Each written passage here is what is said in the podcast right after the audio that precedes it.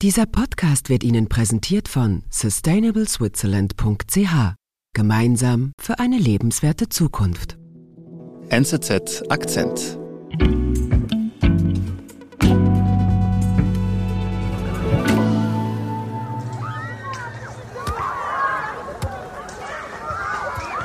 Es ist eine Turnstunde in einem Schulhaus in Zürich. Kinder spielen, rennen, lärmen. Sie sind am Fußball spielen während einer Turnstunde. Mhm. Und eines dieser Kinder ist Tim. Er ist zwölf Jahre alt, er spielt mit den anderen mit, aber steht auch etwas abseits. Mhm. Und dann plötzlich kommen drei Jungs aus seiner Klasse zu ihm und kicken ihm ohne Vorwarnung gegen das Schienbein, ziemlich okay. fest. Und sagen ihm, Tim, du bist ein Opfer, du hast keine Freunde. Oh, okay. Es ist nicht das erste Mal, dass Tim solche Schikanen erlebt. Er erlebt das seit Monaten. Tim, der, der rennt nach Hause, der ist total aufgewühlt, fühlt sich hilflos mhm. und zu Hause trifft er seinen Vater und der Vater fragt ihn, was denn los ist. Und in diesem Moment, da bricht plötzlich alles aus Tim heraus, mhm. die ganze Geschichte seines Leidens.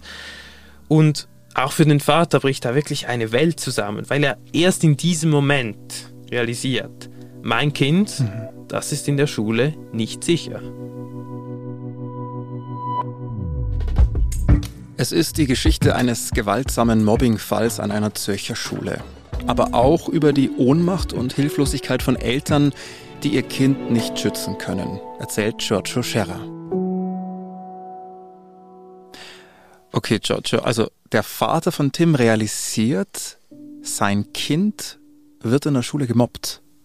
Genau, ich habe diesen Vater, wir nennen ihn hier Peter Wittmer, aber er heißt eigentlich anders, so mhm. wie auch Tim anders heißt. Mhm. Ich habe ihn getroffen, wir haben lange miteinander geredet, sind zusammengesessen. Wie, wie alt ist er heute? Jetzt ist er 12, jetzt wird er 13 mhm. Ende ja. Jahr.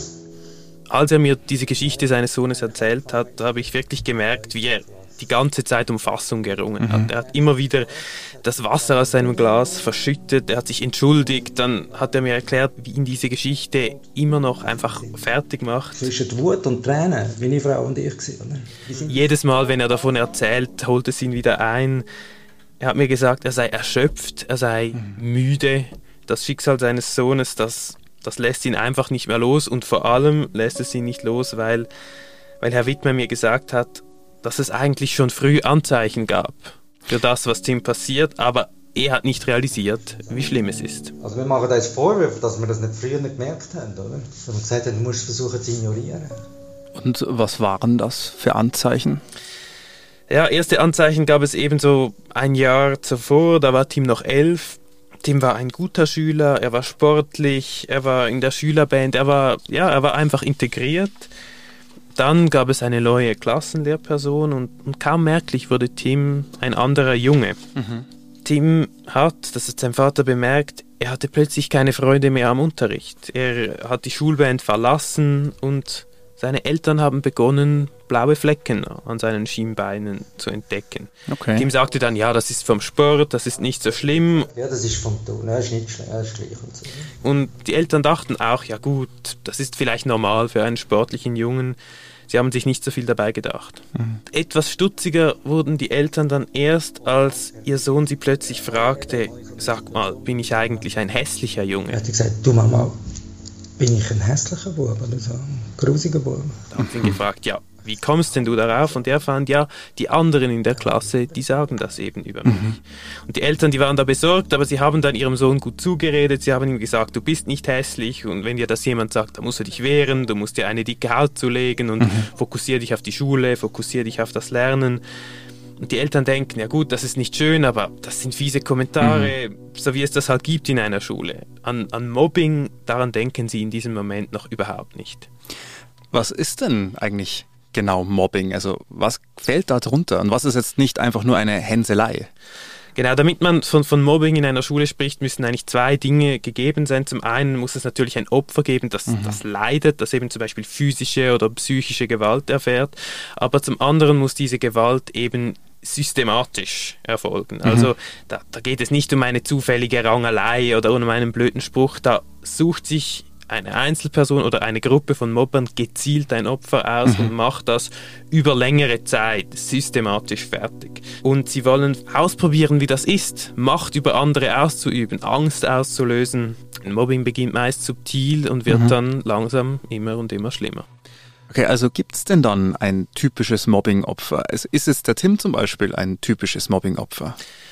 Nein, das kann man eben so nicht beantworten, weil beim Mobbing, da, da gibt es keine typischen Opfer. Die, die mhm. Opfer, die werden eigentlich recht beliebig ausgewählt. Da, da gibt es irgendeine Eigenschaft, die sie haben und dann greifen eben die Mobber das heraus und nehmen mhm. das als Anlass für das Mobbing. Und bei Tim ist es zum Beispiel oft, dass er im Fußball nicht so gut ist. Ein mhm. Detail, aber das wird dann irgendwie total wichtig und das trifft recht viele Kinder. Also mhm. so wie Tim ergeht es in der Schweiz jedem zehnten Schulkind irgendwann. Okay. Also Tims Vater, der merkt also nichts von diesem Mobbing die ganze Zeit. Was passiert denn dann? Ein Jahr nach den ersten Anzeichen, da kommt Tim eben plötzlich nach Hause und erzählt seinem Vater, dass etwas Schlimmes passiert ist in der Schule. Mhm, mhm. und zwar ist es bei einem Fußballspiel auf dem Pausenplatz, dass Tim, wie er erzählt, weil er ein Tor reingelassen hat, was ja, was ja mal mhm. passieren kann, dass er plötzlich von seinen Kollegen zu Boden geworfen ja, genau. wurde. Wir haben auf dem Pausenplatz zusammengeschlagen. Und es hatte keinen Pausenplatz. Dass auf ihn eingetreten wurde, dass er für dieses reingelassene Tor bestraft wurde. Geschlagen und gegenkt. Das hat die Eltern dann schon aufhorchen lassen. Und wie, wie, reagieren denn die Eltern dann drauf? Das ist irgendwie so ein Alarmzeichen. Der Vater hat ihm erstmal gesagt, hör mal, wenn dir das noch einmal passiert und dir niemand hilft, dann kommst du einfach sofort zurück nach Hause. Wenn sie dich noch einmal und sie schützt dich nicht. Du kommst auch, du laufst einfach davon. Und zwei Wochen später ist das dann auch tatsächlich genauso eingetroffen. Das war ich Montag, ja. Da kommt Tims Vater etwas früher nach Hause, will für die Familie kochen. Mhm. Aber als er nach Hause kommt, da ist Tim plötzlich schon da, mhm. obwohl eigentlich noch Schule wäre. Sein Vater findet das komisch, er sagt ihm, ja Tim, was machst denn du schon hier? Mhm. Und Tim, der, der weicht erst etwas aus, der druckst herum aber dann, dann bricht eben alles aus ihm heraus. Sicher. Und nachher hat er angefangen, ist alles, mhm. alles. Ne? Er will nicht mit Schule. Mhm. Und dann ist er irgendwie eine Woche lang nicht mit Schule gegangen. Und erzählt seinem Vater dann die ganze Geschichte. Mhm. Und was erzählt er seinem Vater alles? Er erzählt ihm, dass eben seit etwa einem Jahr ihn eine Gruppe aus drei Buben aus seiner Klasse eigentlich permanent plagt und stört. Mhm. Eben sie kicken ihm ans Schienbein, sie schlagen ihm, zack. Oder so Nackenschläge gemacht. So mit der Hand ins Genick, mhm. plötzlich, während er am Lernen ist zum Beispiel. Äh, er trägt seine Brille nicht mehr in die Schule, weil er die ganze Zeit ausgelacht wird deswegen. Mhm. Die, die, diese drei Jungen plus zwei Mitläufer, die, die nennen ihn einen hässlichen Jungen, einen Streber, einen Loser. Sie sagen ihm Sätze wie, Tim, du bist ein Opfer, du hast keine Freunde. Mhm. Und so erzählt es eben Tim seinem Vater, er hat sich einfach während diesem ganzen Jahr schutzlos gefühlt, permanent unsicher. Er wusste nicht, wann kommt der nächste Schlag. Und er sagt seinem Vater diesen Satz, der dem Vater nicht mehr aus dem Kopf gehen wird. Sagt, ich will nicht mehr leben.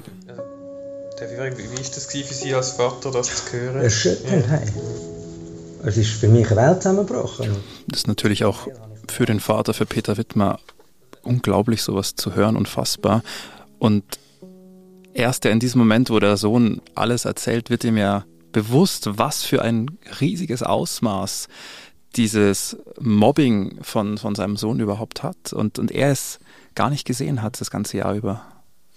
Ja, Peter Wittmann und seine Frau, die, die leiden mit der Vater, der ist extrem traurig, hat er mir gesagt. Er hat Mitgefühl mit seinem Kind, aber er hat auch wahnsinnige Schuldgefühle. Er denkt sich, warum haben wir das nicht gesehen? Er und seine Frau, sie machen sich richtig Vorwürfe. Mhm. Und, sagt mir Peter Wittmer, er entwickelt auch eine riesige Wut auf diese Mobber. Ja, er hat sogar Gewaltfantasien, wenn er an diese Jungen mhm. denkt. Ertränken in der Limit, oder? Das sind so Gewaltfantasien. Obwohl das ja auch einfach Kinder sind. Gell? Obwohl es eigentlich auch Kinder sind. Das muss er sich auch immer wieder sagen, dass das mhm. Kinder sind. Aber als Vater, da verliert man irgendwann mhm. auch die Distanz, wenn man in dieser mhm. Situation ist. Was macht denn der Vater dann? Was machen die Eltern dann überhaupt?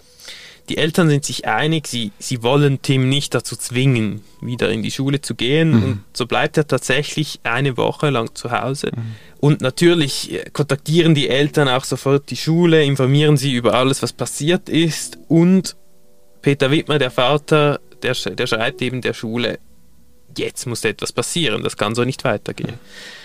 Und dann, als Tim sich wieder bereit fühlt, dann geht er wieder zur Schule und sein Vater begleitet ihn, aber mhm. nur den halben Weg, weil nachher will Tim alleine weitergehen. Mhm. Er will mhm. nicht als ein Opfer gesehen mhm. werden, das von mhm. seinem Vater in die Schule gebracht wird.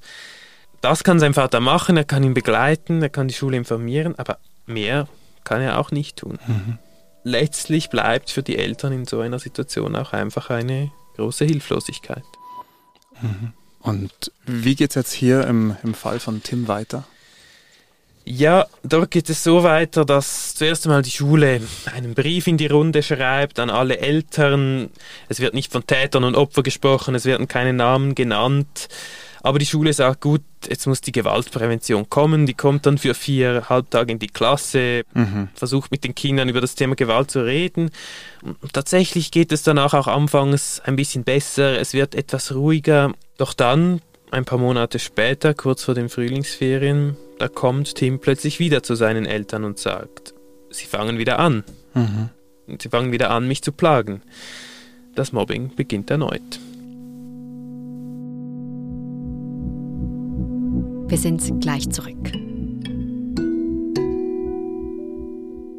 Gemeinsam für eine lebenswerte Zukunft. Die Initiative Sustainable Switzerland setzt sich für eine nachhaltige Schweiz ein und zeigt dir neue Erkenntnisse aus Wirtschaft und Wissenschaft. Unterstützt von den Partnern BCG, BKW, BMW, die Mobiliar, SAP, Swisscom und UBS. Wie du mitmachen kannst, erfährst du unter sustainableswitzerland.ch.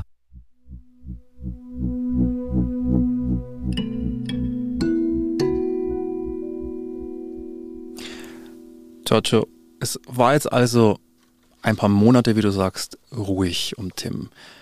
Aber jetzt fängt es wieder alles von vorne an. Genau.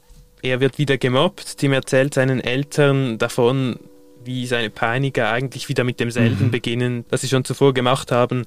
Diese Schläge, diese Sprüche, die Schikanen, auch seine Angst ist wieder da, dass mhm. es ihn mhm. jederzeit mhm. treffen kann. Es ist, ja, es ist wie wenn nichts gewesen wäre. Mhm. Und spricht der Vater da auch mit dir darüber, wie das dann derzeit war? Ja, Herr Wittmer, der hat mir erzählt, wie er das in diesem Moment kaum ausgehalten mhm. hat. Ja, er, er, wollte unbedingt, dass diese Mobber bestraft werden, dass das aufhört, dass seinem Sohn das nicht mehr passiert. Er, er hat mir gesagt, das ist wirklich eine emotionale Berg- und Talfahrt. In einem mhm. Moment denkt man, ah, vielleicht wird es besser, danach kommt der nächste Zwischenfall. Mhm. Er hatte schlaflose Nächte, er hatte einfach dieses tiefe Gefühl, ohnmächtig zu mhm. sein, hilflos, mhm. während seinem Kind etwas Schreckliches passiert. Also ich meine, wenn die Schule einem sein Kind nicht mehr schützen kann, mhm. dann ist es nicht mehr gut. Und er hat mir gesagt, dass er in diesem Moment eigentlich realisiert hat, die Schule kann mein Kind nicht mehr beschützen und wir können ihm dort nicht helfen. Aber warum nimmt er ihn nicht einfach von der Schule?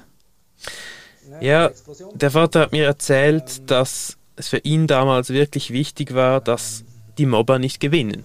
Dann haben die Mobber gewonnen. Dass sie es nicht schaffen, seinen Sohn von dieser Schule zu vertreiben mhm. mit ihrem Verhalten die Eltern in diesem Moment, die haben eigentlich sehr begrenzte Möglichkeiten. Eben, sie sollen auch die Eltern der Mobber nicht kontaktieren, weil so mhm. der Konflikt eskalieren könnte. Sie sollen auch die, die Mobber direkt nicht konfrontieren. Also sehr vieles von dem, was man vielleicht intuitiv mhm. machen würde, da sagen Experten, das hilft eigentlich nichts. Und darum gibt es ja auch diese große Hilflosigkeit mhm. bei den Eltern von Mobbingopfern. Aber kann man denn jetzt wirklich gar nichts machen? Also es hört sich so an, als, als wäre kaum irgendwas möglich es gibt schon Dinge, die man machen kann. Und das Zentrale ist hier wirklich die Schule. Also Wenn die Schule von so einem Mobbingfall erfährt, muss die Schule es schaffen, eine Einheitsfront aufzubauen, mhm. bei dem die Eltern der Gemobbten dabei sind, aber auch die Eltern der Mobber und alle anderen Spezialisten, die Lehrer und so weiter, die es in der Schule gibt. Und wenn die alle zusammen hinstehen und eine klare rote Linie ziehen, dann kann man dem Mobbing Einhalt gebieten. Und je früher man das tut, je früher man auch so eine Mobbing-Situation mhm. erkennt und zusammenhandelt, desto eher kann man eine Lösung finden. Mhm. Tims Vater oder Tims Eltern haben entschieden, Tim auf der Schule zu lassen und das irgendwie durchzustehen. Haben die das nicht vielleicht danach bereut? Herr Wittmer, Tims Vater, der hat mir gesagt, heute würde er sein Kind sofort aus der Schule nehmen und in eine mhm. andere Schule tun. Und zu dieser Einsicht, also dass er das heute machen würde, ist er eben gekommen, weil ein halbes Jahr später, ein halbes Jahr nachdem das Mobbing so eskaliert ist, musste Tim sowieso die Schule wechseln, weil mhm. seine Primarschule vorbei war. Und danach hat Tims Vater eben bemerkt, in der neuen Schule, da geht es Tim gut. Mhm. Da hat er keine blauen Flecken mehr, da, da hat er Freunde, da funktioniert das plötzlich. Das heißt, es liegt nicht an seinem Sohn, mhm. es war wirklich diese Mobbing-Situation. Mhm. Tim geht jetzt also an der neuen Schule besser als an seiner alten, wo er gemobbt wurde. Wie geht es denn dann mittlerweile seinem Vater, dem Peter Wittmer und seiner Frau nach all dem? Ja, Herr Wittmer hat mir gesagt, dass er heute wieder gut schläft, mhm. aber dass er diesen Albtraum, den er erlebt hat, nie wird vergessen können. Mhm. Er wird nie dieses Gefühl der Hilflosigkeit vergessen, das man hat, wenn man einfach dabei zuschauen muss, wie das eigene Kind leidet, wie es gequält wird und wie man es einfach nicht schützen kann. Mhm.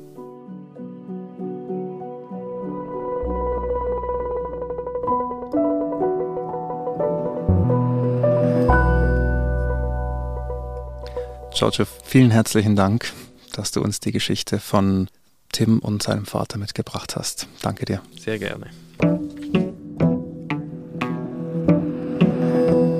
Das war unser Akzent. Produzentin dieser Folge ist Marlin Oehler. Ich bin Sebastian Panholzer. Bis bald.